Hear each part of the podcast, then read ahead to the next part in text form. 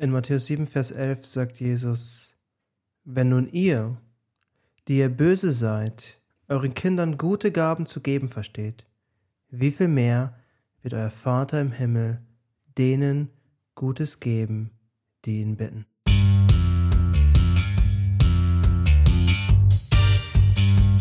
Willkommen zu Bekenntnis heute. Wir nehmen uns Zeit, um die historischen Bekenntnisse der Kirche zu studieren und sehen, was sie uns heute zu sagen haben. Wir machen weiter mit dem apostolischen Glaubensbekenntnis. In der letzten Folge haben wir das erste Wort betrachtet. Im Lateinischen heißt es Credo, ich glaube.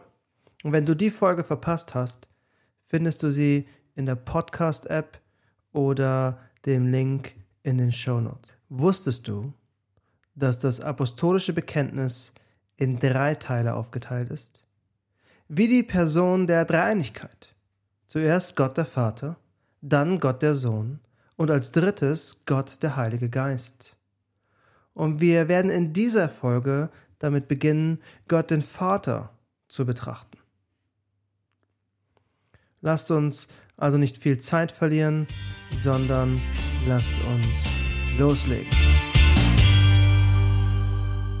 Ich glaube an Gott, den Vater, den Allmächtigen, den Schöpfer des Himmels und der Erde, und an Jesus Christus, seinen eingeborenen Sohn, unseren Herrn, empfangen durch den Heiligen Geist, geboren von der Jungfrau Maria, gelitten unter Pontius Pilatus, gekreuzigt, gestorben und begraben, hinabgestiegen in das Reich des Todes, am dritten Tage auferstanden von den Toten, aufgefahren in den Himmel.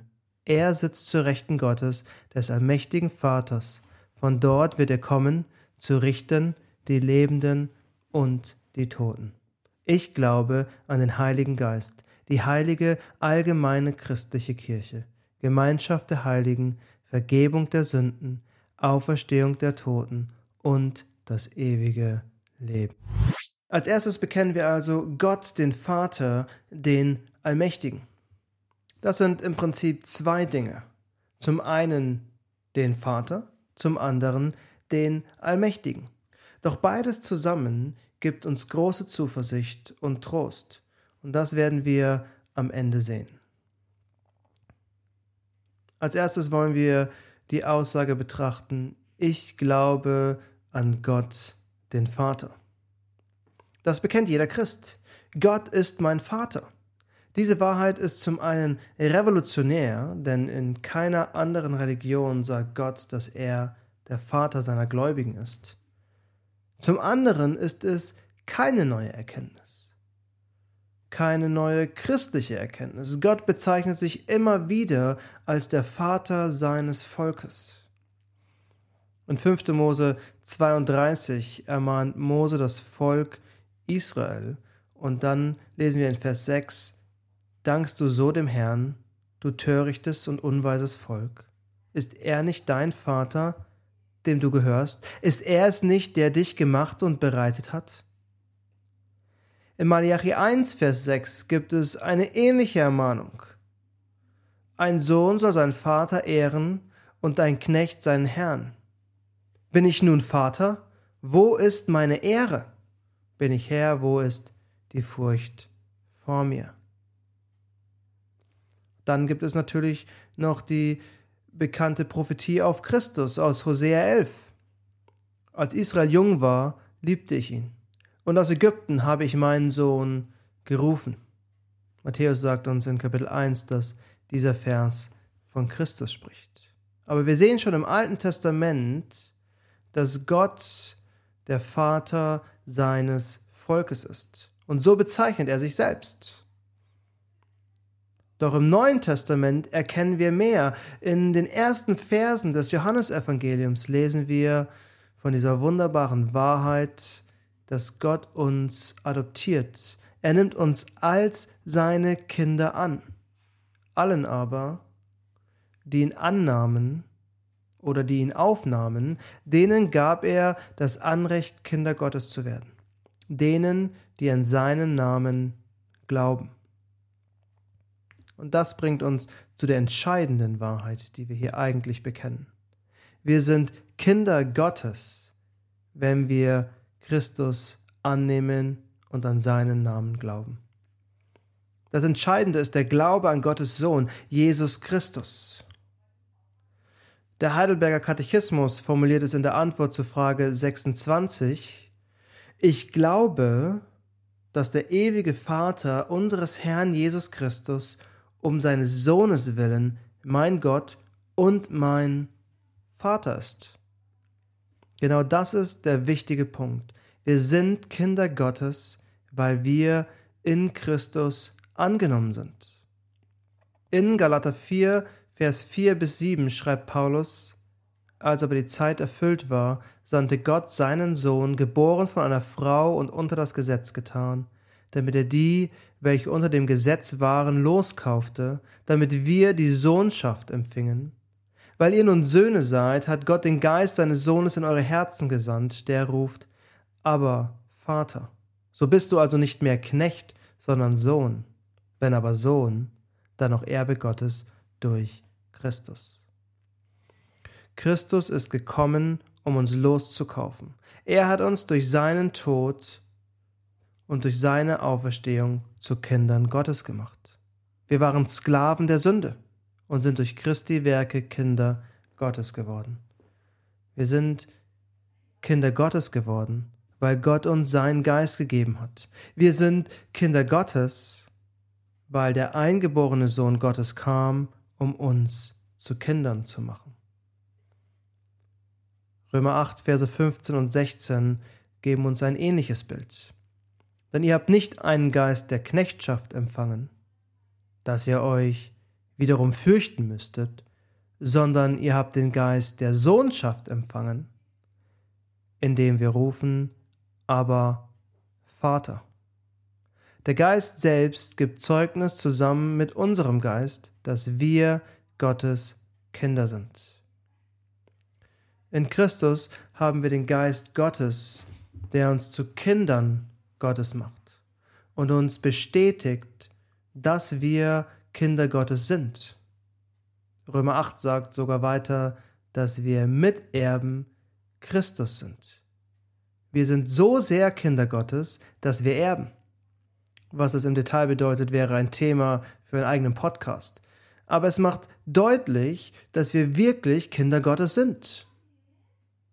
Diese Wahrheit sollte uns trösten und große Zuversicht geben. Denn wenn Gott unser Vater ist, können wir ihn immer um alles bitten. Wir können ihm um alles bitten, was er verspricht. Jeder Vater gibt seinen Kindern, was sie brauchen. Wenn sie Hunger haben, gibt ihnen etwas zu essen. Wenn sie Durst haben, gibt ihnen etwas zu trinken. Wenn sie frieren, gibt ihnen eine Decke oder eine Jacke.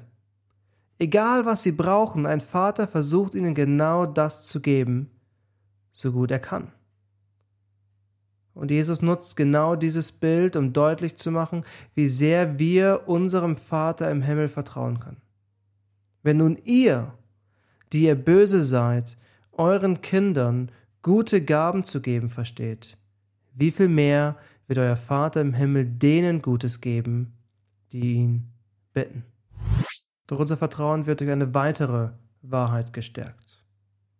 Ich glaube an Gott, den Vater.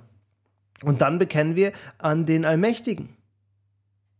Das apostolische Glaubensbekenntnis definiert Gott nicht nur als den Vater, sondern auch als den Allmächtigen. Das ist eine Eigenschaft Gottes und ein Titel zugleich. Gott ist allmächtig, er kann alles tun, deswegen ist er der Allmächtige. In Lukas 1, Vers 37, als Maria zweifelt, wie sie schwanger werden soll, sagt ihr der Engel, denn bei Gott ist kein Ding unmöglich. Eine grundsätzliche Wahrheit. In Lukas 18, Vers 27 wird diese Wahrheit wiederholt. Was bei den Menschen unmöglich ist, das ist bei Gott möglich. Glaubst du das? Glaubst du, dass Gott die Dinge tun kann, die für uns Menschen unmöglich sind? Sind wir davon überzeugt, dass Gott wirklich alles tun kann? Oder ist das unser Bekenntnis, aber eigentlich zweifeln wir daran. Die Frage, die jetzt oft kommt, lautet ungefähr so, wenn Gott alles kann, kann er einen Stein erschaffen, der ihm selbst zu schwer ist? An dieser Stelle möchte ich gern einen meiner Dozenten zitieren, der mal gesagt hat, das ist eine falsche Frage. Wir bringen unseren Kindern immer bei, es gibt keine falschen Fragen. Doch, die gibt es, und das ist so eine. Denn das ist nicht der Punkt von Gottes Allmacht. In Epheser 1, Vers 11 erinnert uns Paulus, der alles wirkt nach dem Ratschluss seines Willens. Alles, was Gott tut, entspricht seinem ewigen Willen, dem Ratschluss seines Willens. Die Kinder in unserer Gemeinde lernen einen Kinderkatechismus. Und eine Frage lautet, kann Gott alles tun? Und die Antwort ist ja, Gott kann all seinen heiligen Willen tun. Gott kann alles tun. Doch er tut nur das, was dem ewigen Ratschluss seines Willens entspricht. Deshalb müssen wir uns erst einmal nicht fragen, kann Gott das tun? Die Frage lautet, will Gott das tun? Denn wenn er das tun will und es seinem heiligen Willen entspricht, dann brauchen wir nicht zweifeln. Will Gott das tun, ist zu einem gewissen Grad natürlich spekulativ sagt uns nicht Römer 11, o welche Tiefe des Reichtums sowohl der Weisheit als auch der Erkenntnis Gottes. Wie unergründlich sind seine Gerichte und wie unausforschlich seine Wege. Denn wer hat den Sinn des Herrn erkannt oder wer ist sein Ratgeber gewesen? Wir können Gottes Willen nicht vollständig verstehen. Vieles, was er tut, ist uns nicht offenbart worden. Auf der anderen Seite können wir vieles wissen. Denn Gott offenbart sich in seinem Wort. Seine Wahrheit steht fest. Himmel und Erde werden vergehen, doch sein Wort wird bleiben. Wenn du wissen willst, was Gottes Wille ist, dann lies die Bibel. Das ist der Wille Gottes, den wir kennen. Doch was hat das mit Gottes Allmacht zu tun? Gott kann all seinen heiligen Willen tun.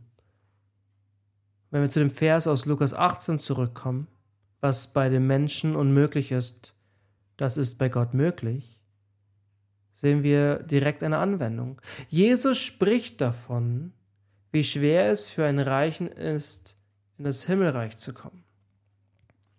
Es ist nämlich einfacher für ein Kamel durch ein Nadelöhr zu gehen, als für einen Reichen ins Himmelreich. Doch dann sagt er eben, für uns Menschen wirkt es unmöglich, doch für Gott ist es nicht unmöglich. Gott selbst ist der Herr über die Erlösung. Wenn er einen reichen Menschen retten will, dann wird er ihn retten. Wenn du also einen reichen Freund hast, der an seinem Geld hängt, oder der meint, er braucht Christus nicht, weil er ja alles hat, dann kannst du voller Vertrauen beten. Du weißt vielleicht nicht zu 100 Prozent, dass er errettet wird. Doch du weißt, dass es für Gott nicht unmöglich ist, ihn zu retten. Und wir sollten für die Rettung von Menschen beten. Denn im ersten Timotheusbrief lesen wir, dass Gott will, dass alle Menschen gerettet werden und zur Erkenntnis der Wahrheit kommen. Am Ende entscheidet Gott, wer gerettet ist. Doch wir sollten entsprechend beten. Lasst uns zum Schluss kurz praktisch werden. Ich habe gesagt, die beiden Wahrheiten geben uns Trost und Zuversicht. Wie genau tun sie das? Wir haben ja schon gesehen, dass wir Gott vertrauen können, weil er unser liebender Vater ist. Wenn wir unseren Kindern gute Gaben geben, wie viel mehr wird uns der Vater im Himmel gute Gaben geben. Er, der sogar seinen eigenen Sohn nicht verschont hat, sondern ihn für uns alle dahingegeben hat, wie sollte er uns mit ihm nicht auch alles schenken? Wenn wir diese Wahrheit damit verbinden, dass Gott nichts unmöglich ist und er all seinen heiligen Willen tut, haben wir eine große Zuversicht fürs Gebet. Denn Gott will uns alles geben. Als unser liebender Vater und er kann uns alles geben als der allmächtige Gott im Himmel. Deswegen beginnen wir doch das Gebet unseres Herrn mit den Worten Unser Vater im Himmel. Da wir wissen, was Gottes heiliger Wille ist, wir kennen zumindest den Teil, der in seinem Wort offenbart ist, wenn wir entsprechend beten, dann wissen wir auch, dass Gott es uns geben wird. Er will und nichts wird ihn aufhalten. In 1. Johannes 5 sagt uns der Apostel, und das ist die Freimütigkeit, die wir ihm gegenüber haben, dass er uns hört, wenn wir seinen Willen gemäß um etwas bitten. Und wenn wir wissen, dass er uns hört, um was wir auch bitten, so wissen wir, dass wir das Erbetene haben, das wir von ihm erbeten haben. Wir können also voller Zuversicht beten und wissen, dass Gott es uns gibt, wenn es seinem Willen entspricht. Doch wir finden noch mehr Trost in dieser Wahrheit. Wir können in Vertrauen auf Gottes Liebe und Macht unser Leben leben. Egal wie schwierig es ist, egal welche Hindernisse kommen und unabhängig von allem Leid, können wir darauf vertrauen, dass Gott alle seine Versprechen hält, selbst wenn wir hier leiden. Die Herrlichkeit, die kommen wird, stellt alles in den Schatten. Wir brauchen uns nicht sorgen, denn Gott sorgt sich um uns. Und das war es auch schon wieder für dieses Mal. Mein Name ist Johannes Müller. Bis zum nächsten Mal bei Bekenntnis heute. Alte Wahrheiten neu entdeckt.